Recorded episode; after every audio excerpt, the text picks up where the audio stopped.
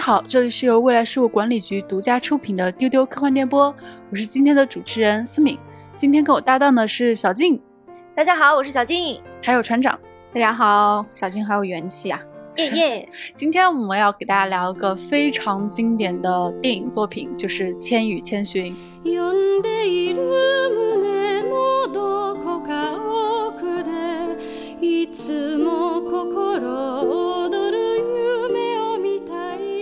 听到这个 BGM，可能大家都已经想到了哈。今天我们想跟大家聊一聊一部非常经典的作品啊，就是《千与千寻》。耶，嗯，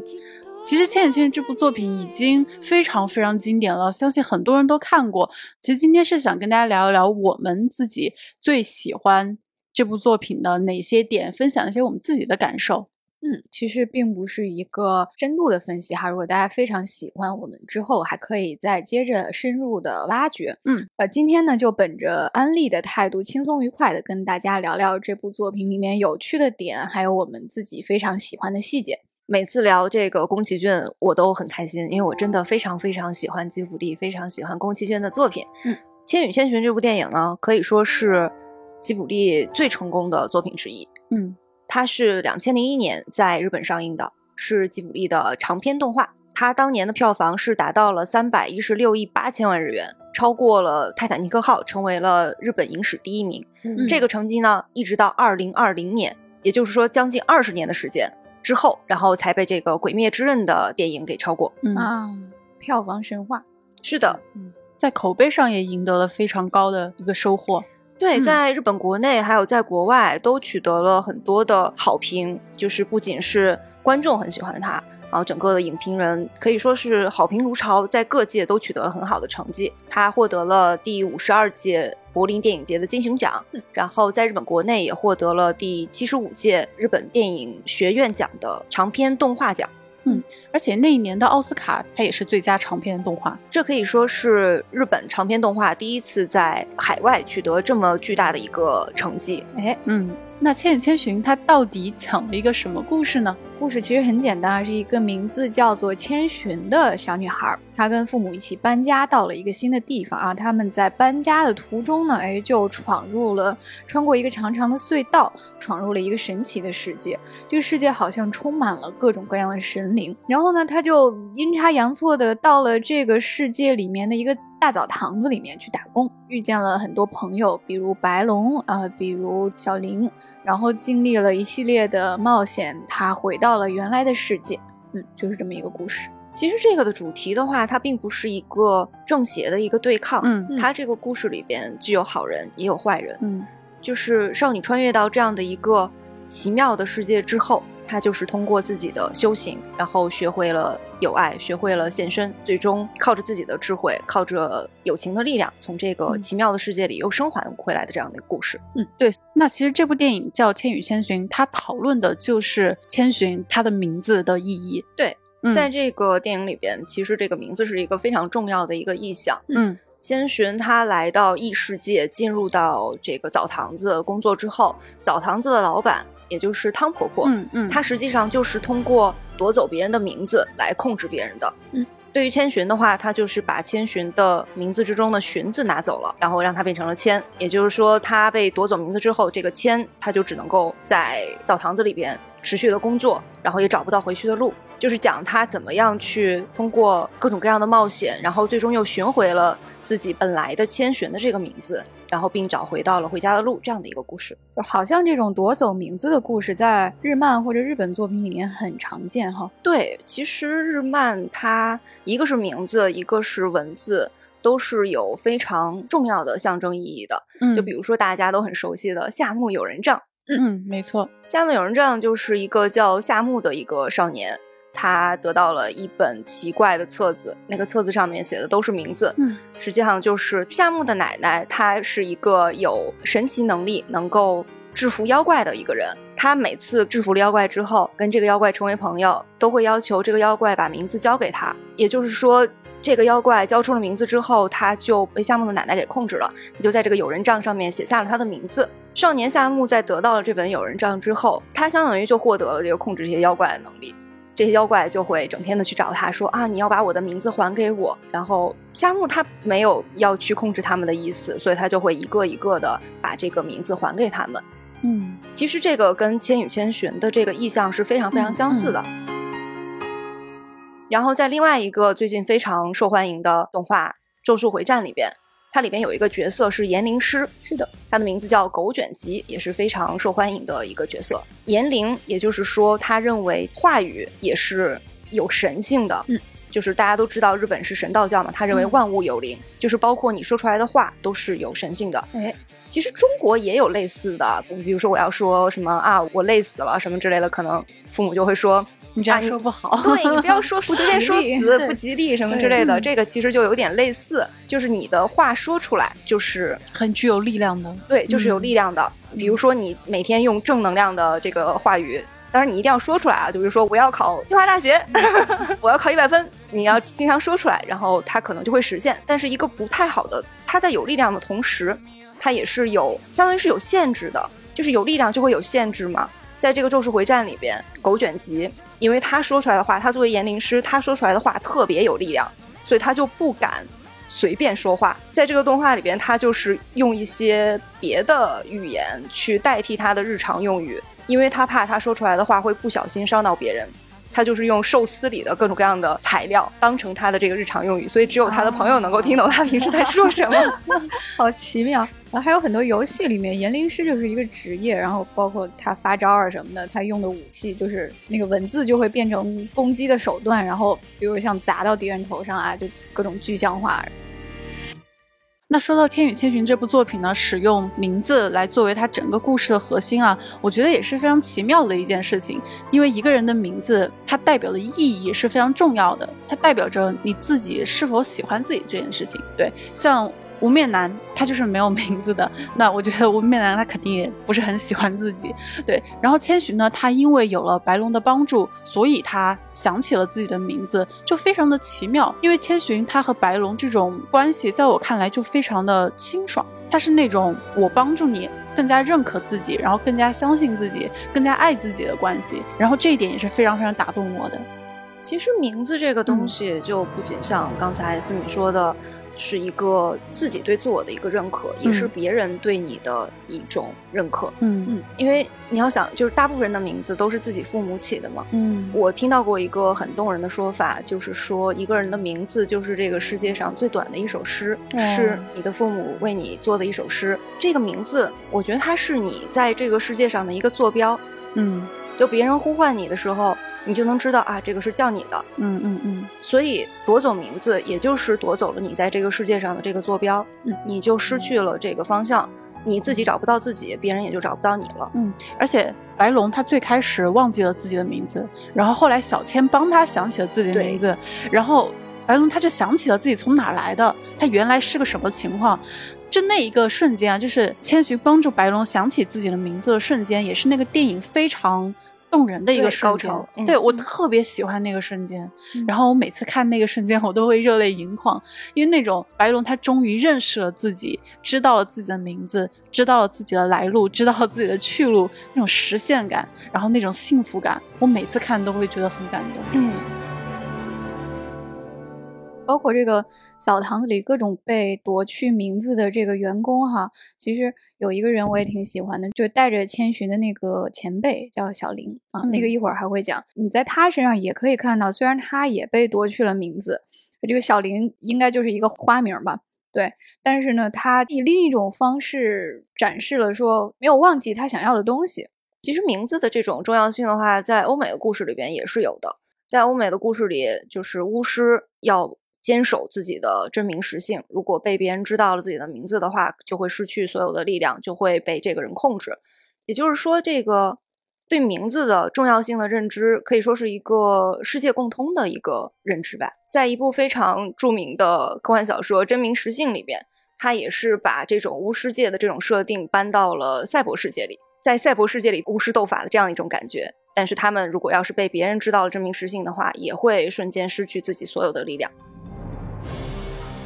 哎，小静说完这名实境，我突然想到了《西游记》里也有呼唤名字的故事呀。你敢叫你一声，你敢答应吗？对，全世界的幻想作品里边都有关于名字的这种运用。嗯，千寻的名字的寓意确实是非常重要哈。那在《千与千寻》这部作品里面呢，除了名字的寓意，还有最让我觉得有冲击力的啊，是那个迷人的世界。让我觉得魔法开启的那一瞬间是什么瞬间呢？就是当千寻他第一次来到那个油屋的大门口，不是有一个桥嘛？他站在那个地方，然后那个时候就快要日落了，然后这个时候白龙出现，他跟他说：“你赶紧走。”你不能在这里。然后白龙一转过去，白龙吹了一口气，然后那个 BGM 一起，然后整个夜色就暗下去，然后神灵开始出现。啊，那一刻对我来说就是这个电影魔法的开始。我觉得那一刻整个世界都被点亮了，非常丰富、非常迷人的一个世界。对我第一遍看的时候。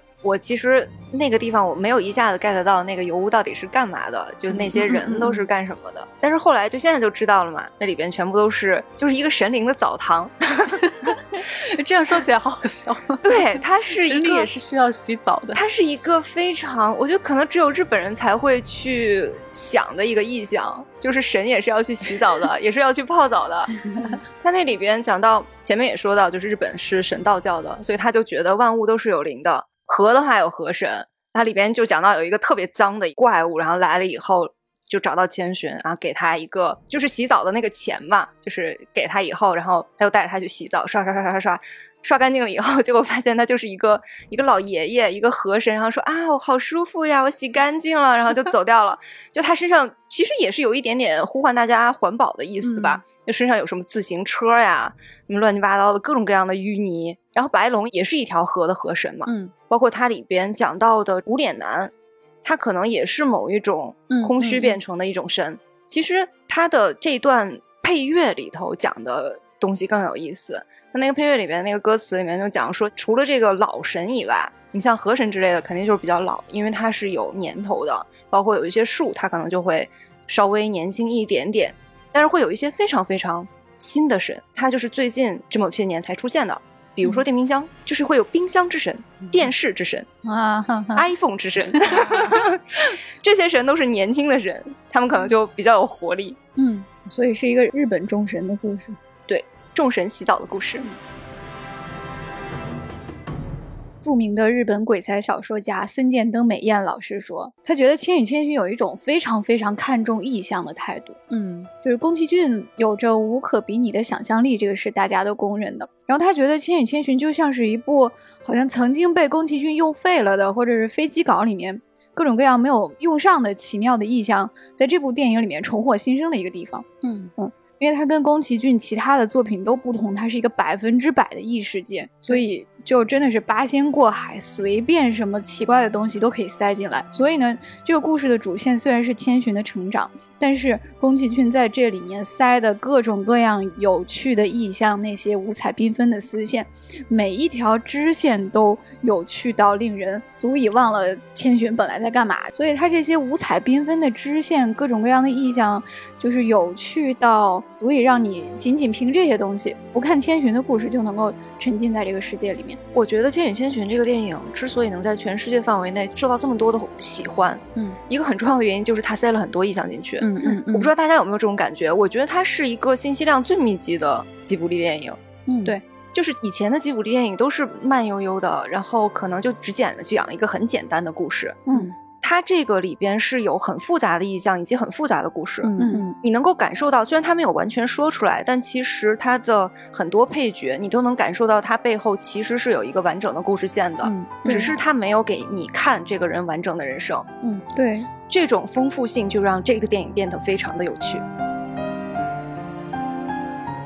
那说到这个电影这么丰富的细节、配角，然后元素、意象，我想就是问问在座的两位，你们最喜欢的一个意象是什么？我最喜欢的意象，实际上就是在海面上开过的那个电车。嗯，双节有轨电车，这个车上有很多半透明的乘客，他也没有讲清楚这个车是从哪里开来，要去往哪里的。千寻在电影里边实际上也是只做了这个。电车的一程，有一些解说是觉得这个电车可能是开往死亡的，也有人觉得它可能是过度解读吧，说它是一种什么资本主义的象征啊之类的那种的。也就是说，每个人都能从这个简单的印象里边解读出很多自己的理解，而且关键是它很漂亮，非常非常的浪漫，非常的美。我也要说这个车，好，我也很喜欢这个车，嗯，就是 宫崎骏对双界有轨电车的这个痴迷啊，真的是传染给了很多人，仅次于那个暗夜秀明的电线杆，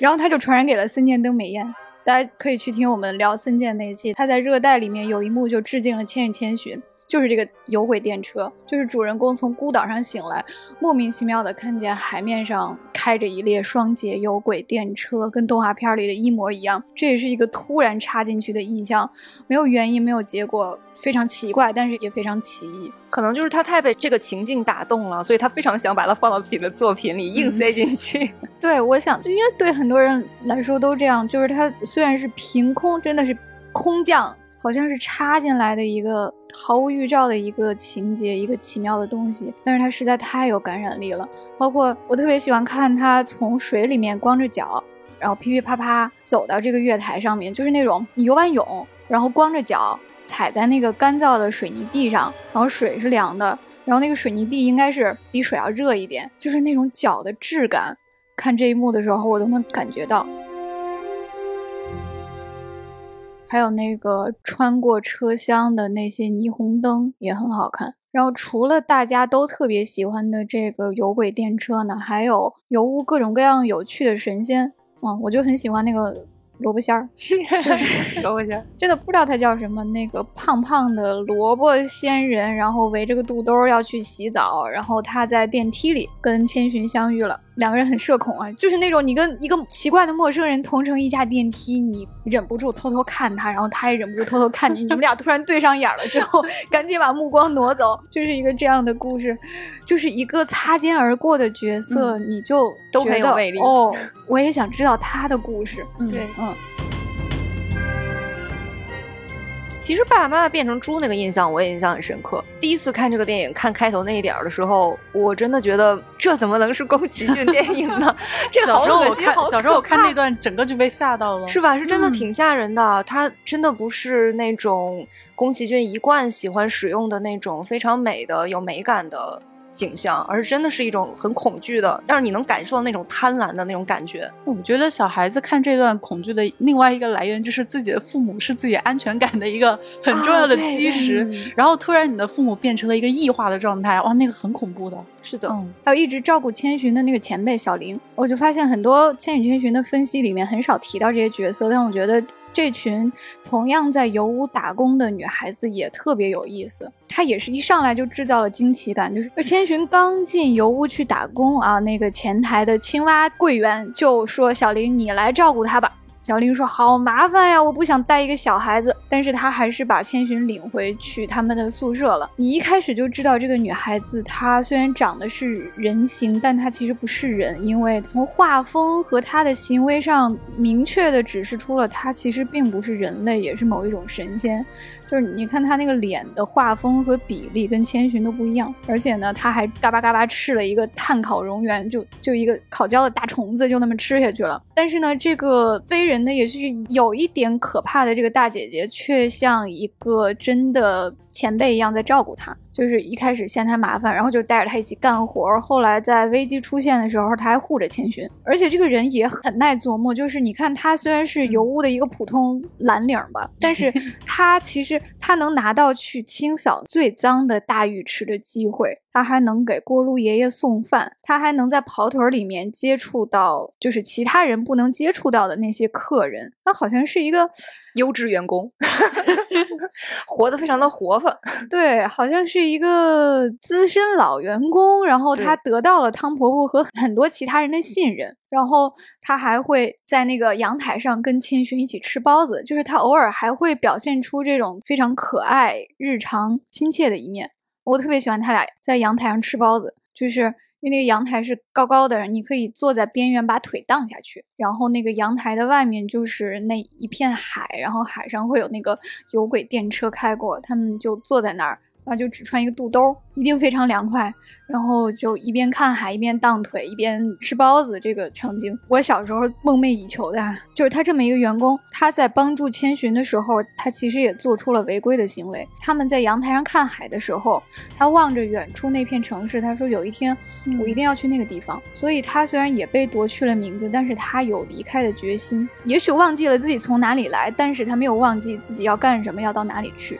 其实这个故事里出现的，就他进入这个奇妙世界之后遇到的这些看起来是人形的人，可能不是人这件事，在前面就有一个暗示，就是因为在那个桥上，小白就对他喊说：“这不是你要来的地方。”嗯，也就是说，他进入这一步的话，为什么是不是他要来的地方呢？因为他是一个人类的一个小姑娘。嗯，也就是说，在这个世界里边存在的其他人其实都不是人类。嗯，还有千寻去找汤婆婆的妹妹的时候，她一个人下了车，是一个乌漆麻黑的地方，有一个吱扭吱扭的声音从黑暗的地方传来，然后一点点走近了，发现是一个长了一只脚的小灯笼啊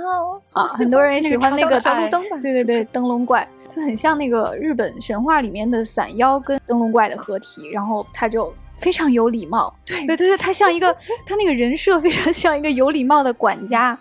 呃，就是先要鞠躬，然后示意你跟着他走，然后他走走停停，就是如果你走慢了，他会停下来等你。虽然他不会说话，但是非常的优雅和温柔。然后等最后走到门口的时候，他一跳，哎，就自己跳到那个门楣上，自己把自己挂好了。哎，太可爱了，嗯，超可爱。这些角色虽然都是配角啊，但是可以看见宫崎骏在。这些配角、这些细节上都做了很大的力道，就每一个角色你拿出来，你能够咂巴出味儿来。嗯嗯，我最喜欢的其实是无脸男这个角色，我最喜欢他这个角色原因可能跟小静和船长提到的可能原因是类似的，就是他有一种呼吸感。如果我们把这个电影的主线剧情总结一下，是千寻经历冒险，然后回到父母身边的故事的话，你其实发现你你删掉这些角色，你删掉无脸男这个角色，其实没有多大影响。但是宫崎骏还是选择去表现这个角色。他这个角色啊，之所以会给你这种感觉，是因为他本来本来是一个非常无足轻重的一个配角。就是因为他们在画的过程之中，就大家慢慢慢慢觉得这个啊好有意思啊，所以才给他加戏加到现在这样的。我第一次，所以所以你的感受非常准 确。我第一次看这个无脸男的时候，我我觉得他是一个什么小怪，就千寻会跟他对峙，然后把他就是扔到海里什么的，然后就没了。但是后来没有，我发现这个无脸男这个角色他很有意思，他很关心千寻。他其实对这份友谊其实很在意，以至于后来千寻他拒绝了无脸男给他的金子的时候，无脸男就非常的他就暴走了，他大闹那整个工作的那个澡堂。但是到了小孩子一样，对对对。然后到了后来呢，这个无脸男呢，他在钱婆婆那里又找回了一些稳定，又找回了他能够做事。我觉得宫崎骏就是特别愿意用一种很温柔、很柔和的方式去讲。无脸男的故事，就是这个世界上有那么多不好的邪恶，不是因为小千可以 去攻击他、去打败他这种简单粗暴的方式，不是的，而是无脸男他这么做是有出于一定的原因，是因为爱。然后他最后的结局是他走向善意，也是在爱里面消解了他心里的那种不快乐。我觉得无脸男可能也不是不快乐吧，他可能就是空虚。我觉得他可能甚至都感觉不到不快乐。他只是希望有一个什么东西能够把它给填满，嗯，他以为千寻能够把它填满，但是他发现自己没有办法强迫另一个人帮他填满这种空虚。最后填满他空虚的一个东西，说起来好像很有点悲伤，就是工作。但其实也有千寻对他的很多帮助。对，千寻帮助他找到了工作，找到了工作，找到了工作来填满他的空虚。对，但是这个帮助其实我觉得对于千寻来说，可能只是一个举手之劳。就是我的目的是什么？我的目的是回家，我的目的是找到呃帮助我的朋友白龙。但是可能我理解的这一段，就是他这一些剧情都表现得非常的去功利化，他没有什么。对，对于主角来说，我是完全的出于善意；对于作品的结构来说，它是支线。它是跟主线剧情无关的，我非常喜欢这种就跟主线剧情无关的这样的一些丰富的支线和细节，因为这是这些东西打开了你对电影的想象，它让电影具有非常广阔的解读的空间。嗯，对，森见登美有一个形容特别好，他说这些意象是密密麻麻、蠢动着，不断增值。哦，我很喜欢这个文学大师啊，不愧是没错 森健老师。就像小静说的，很可能是因为他本来是要想讲一个女孩子成长，然后回到原来世界的故事，但是他塞进去的这些东西太有趣了，然后大家忍不住给这儿添一点，那儿添一点，然后以至于这些东西挤占了原来主线的空间。所以我们在享受原来故事的同时，也被这些密密麻麻的意象所征服，才对这个奇异世界本身着了迷。以至于到后来，我们已经难以分辨究竟是千寻的故事有意思呢，还是这个世界本身有意思呢？你很难说，大家都很有意思，嗯所以这个就是意象的力量。我们可以说它是一个意象的狂欢，嗯也把电影的高潮其实给模糊掉了。因为你看，嗯过往宫崎骏的作品都有非常明显、非常易于理解的高潮，比如《幽灵公主》这个山神兽的发狂，应该就是整个故事的最高点所在。然后红猪呢，应该就是那场飞艇的决斗了；魔女宅急便呢，应该就是他那个飞船的事故，就是非常明显的故事的转折点。就是你看到高潮，就会感到啊，电影到这儿快结束了，这是高潮了。对 对对，可是《千与千寻》的高潮在哪儿呢？你仔细想，好像找不到，他们根本不在那个起承转合的拍子上，嗯就是好像比起故事推进的节奏，在这部电影里面，宫崎骏说这个意象之间是怎么互相连起来的，就是这些奇怪东西是怎么互相发生关系的，他好像更更看重这个。然后就刚才思敏说到的这个正确感受，确实就是无脸男就像是突然从旁边冒出来，要把千寻本来的故事撞开一样。然后最后千寻回到原来的世界，OK，算是一个圆满的结局。但是就是你如果回到电影中去找的话，千寻的故事在后半段已经偏离了观众的预期。就是我我本来想看这个小女孩的故事，完了就。被无脸男被什么电车被什么奇怪的东西给带跑了，然后最后你你会想起哦，还有千寻啊，他怎么样了？然后你再把视角转回到那个主线上，他才给了你一个所谓的结局，就是千寻回去了。就是这种不可思议的结局的走向，在宫崎骏的电影里面好像还是第一次。然后其实这种走向也被后面的作品继承了下去。然后它的分割线应该就是，呃，故事的中间他们遇到河神那儿，就是从他们治好河神之后，各种各样奇怪的东西。支线就一股脑的涌出来了，然后你就会慢慢忘记千寻的故事。所以森见登美彦会说，电影前半部分其实是一个非常标准的宫崎骏的故事，一个少女成长的故事，是一个完美的标准的娱乐作品。但是这个电影的后半部分，远远就能听见各种不祥之物在胎动的一个梦中世界。其实这种高潮的消解啊，我觉得也正是《千与千寻》这部作品为什么区别于一般的冒险作品啊。因为我们说很多的优秀的电影，它之所以能够被我们称之为优秀、称之为经典，很多的原因并不是因为他们具备那种起承转合的这种逻辑，并不是那种英雄成长八步走的那种写作范式，而是这种我觉得有的时候是非理性的，有时候是充满着个人强烈情感的，还有非常强烈的象征意味的东西。嗯而这些东西，我觉得正是《千与千寻》它会呼吸的部分。就我觉得你那个非理性用的特别好，就是这个电影从内容和结构上都非常的不理性，对，但这也是它的魅力所在吧。我觉得他之所以会有这种非理性的感觉，可能是因为他在这里边强调了一种小孩子的视角。嗯他这个电影从头到尾都是从千寻的视角去讲述的，也就是说，他进到那个小镇，他的父母就很自然的就去吃那些东西的时候，嗯只有千寻是觉得奇怪的。就我们可能会觉得，好像小孩子更容易被骗，小孩子更容易分不清现实跟虚幻的边界，但其实。或许并不是这样的，是我们这种大人才会更容易被有一些你已经习以为常的东西，比如说你进到一个小镇里，你觉得这个小镇是规规矩矩的、干干净净的，你就默认这里边的东西是可以吃的。但是一个孩子的话，他可能反而有这种更接近于动物性的这种戒心，嗯，他可能会看到有一些东西，他才会觉得是奇怪的。但是作为大人的话，你可能看那个东西，你已经习惯了，或者是你已经被这个规则洗脑了，嗯你注意不到这个东西是奇怪的。它是因为出于这样的视角，所以才让你有一种独特的这种现实和虚幻的这种边界感。哦，我觉得太有道理了，因为我本来在想，我喜欢的另一个点是他故意保留这种现实跟虚幻的边界，因为之前我们在聊金敏。或者聊汤浅证明的时候，会说我们会格外注意到有一些创作者他在他的作品中是故意擦掉现实跟模糊的边界，就是让你分不清，如坠云里梦里。对，呃一会儿现实，一会儿梦境，对，典型的金敏。对，但是《千与千寻》他就是故意把这个界限保留，我一直没琢磨明白他为什么要这么干。但是小金一说，我好像理解了，就是他这种对边界的刻意保留，其实是孩子看世界的一个视角。我们可以分析一下他是怎么故意保留这种现实跟虚幻的边界。首先就是那个门。那个隧道太明显了，那就是一个在孩子看来，那就是一个异世界的入口。嗯，对，可是呢，在大人看来，这就是一个简简单单的隧道呀。然后后来他们经过这个隧道，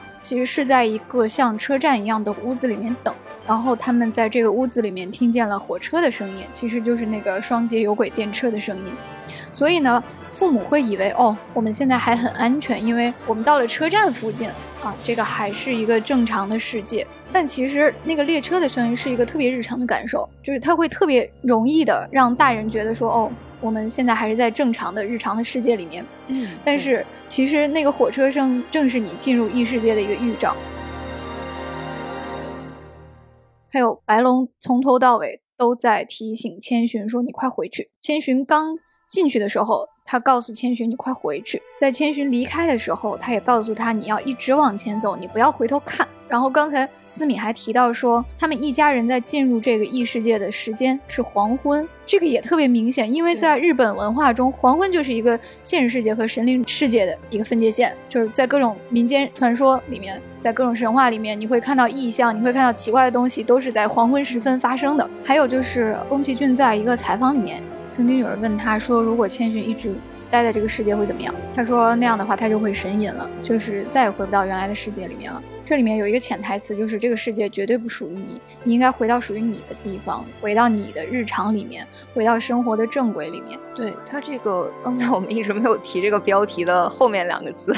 它其实是叫《千与千寻》的神隐。嗯。神隐这个词的意思就是在日本，它就会有一些人失踪，尤其是孩子。如果是突然有一下子就会发生这样的事件啊，其实也有很多这样的未解事件，就是这个小孩走着走着，然后突然就不见了，就迷失了，家人去找也找不到。这种失踪事件在日本的话就会叫做神隐，意思就是神把他藏起来了，神可能非常喜欢这个孩子，就把他藏起来了。所以《千与千寻》的神隐，他就用了这样的一个意象，就是他真的是进入到了神的世界，神夺走了他的名字，然后把他给藏起来了。其实宫崎骏在描绘异世界的时候，他还使用了一个技巧，就是他描绘的这些东西，他都不是说真的不存在，是他完全想象出来的。他画的是以前的日本，这个电影里面出现了很多在以前的日本是存在的东西，就比如说纺织女工，还有疗养院的病房。嗯然后还有他们工作的澡堂子的这种景象，其实都是不久之前的日本真实存在的。但是可能对于现代的孩子来说，那个东西对他来说是一个半虚幻的东西，他并没有真的体验过，但他从电视里边看到过。像宫崎骏的话，就说他就说我画的时候，我觉得啊，好怀念呀。但是可能小孩子看的时候，你就会觉得这个东西是一个、嗯是爷爷奶奶神奇的的一个神奇的什么？对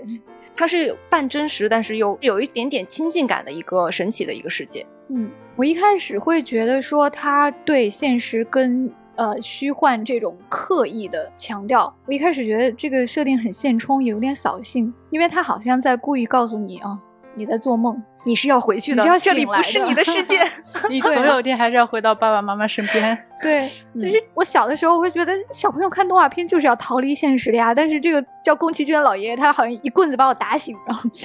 让我回到现实世界中，我就会很委屈，会觉得现实世界跟异世界一定要分开吗？就为什么千寻或者身为观众的我们，为什么不能让我一直在这个异世界里面做梦？跟龙猫给人的感受也有点像，就为什么我长大了，你就觉得我可能会看不见龙猫了？我就不能一直看见吗？我就不能一直不长大吗？但是现在我接受了小金的这个解释，我觉得他其实是在用这种明显的边界，在重新唤起我们小时候看待世界的方式。他是在提醒我们，你不要忘记了世界原本是这个样子的。对，还有一个点就是，很多人在第一眼看到千寻的时候，都会就作为，如果你是一个非常喜欢吉卜力电影的人，你第一眼看到千寻的时候，你会觉得有点怪，因为很明显的一个特征是，这个女主角跟以前不一样。就是以前的宫崎骏电影，它大概其用的都是同一种长相的女主角，但是到千寻的时候突然变了。其实这个他其实想要表达的是说，被信息时代包围的这种小孩儿，他可能是非常有主见的，他不是那么容易被取悦。你能够看到千寻的脸上总是好像那个表情是跟以前的描绘的这个宫崎骏的女主是不一样的。以前的宫崎骏女主是总是有一种非常温柔的一种表情，对但是千寻的表情是更加坚毅的。她好像总是在气鼓鼓的，就对尤其是脸上那两块小红晕，然后那个小脸儿又比较胖，那个腮帮子好像总是在鼓着。对。她的这种瘦弱的手脚，以及看上去不高兴的表情，就是 宫崎骏心目中的现代的小孩儿，就是他非常非常的有主见，但是他可能对于活着这件事情的感受是比较淡薄的，嗯，所以他是希望能够通过自己的作品，让孩子们更对于活着，就对于在现实世界活着有更加的实感，以及更加的这种意愿，更强的意愿在这种现实世界去生活。其实长大这件事情。有些人是会有恐惧的，包括说我们从虚幻的世界里边抽离出来，然后回到现实世界，感觉好像是一个不愉快、不是非常应该去赞颂的事情。但是在宫崎骏这个作品里边的一首主题曲里，他用歌词写，然后就说，在哪怕是被打碎了的镜子，也会映出不一样的风景。也就是说，你长大的过程之中，可能你本来是一个完整的镜子，你长大的过程之中，你变得不完整了，你被打碎了。但是你依然能够看到不一样的、很美好的风景。小金说的这个特别好，我就想起来，就是最开始这个电影给我们展现的是千寻，他躺在父母的那个车的后面，然后他面对着自己要搬家了这个事情，他其实很沮丧。然后对于这个作画描绘的方式啊，我印象很深的就是千寻在这个场景中，他的眼神好像 有一点涣散，就是感觉他很沮丧、很无聊，他很怀疑为什么这个世界让我长大，为什么我要搬到乡下去，要搬到另外一个地方去，我不愿意离开原来的那个世界。但是当千寻他走进了那个虚构的、充满魔幻的那个神的世界，他经历了那么多冒险之后，他再回来回到现实世界中的时候，然后千寻他看了一眼那个洞穴的那个方向，然后那个眼神我记得特别清楚，因为他眼神完全不一样了，他眼神非常的清澈，而且非常的坚定，他完全长大了。所以那个时候我看这个电影就有一种非常大的一个满足感和幸福感。嗯，而且在他回眸的那一瞬间，他脑袋上那个发绳闪了一下，那个发绳是他和无脸男，就是他帮无脸男找工作，他们一起在钱婆婆家通过自己的努力用纺织车织出来的一个发绳。那一下的闪光，其实是宫崎骏在提醒你。像龙猫一样，这个神奇的世界绝对没有消失，它一直都在，它只是换了一种方式陪伴你。对，这个发绳是真的，就是这个发绳就是一个你你去过那里的证明。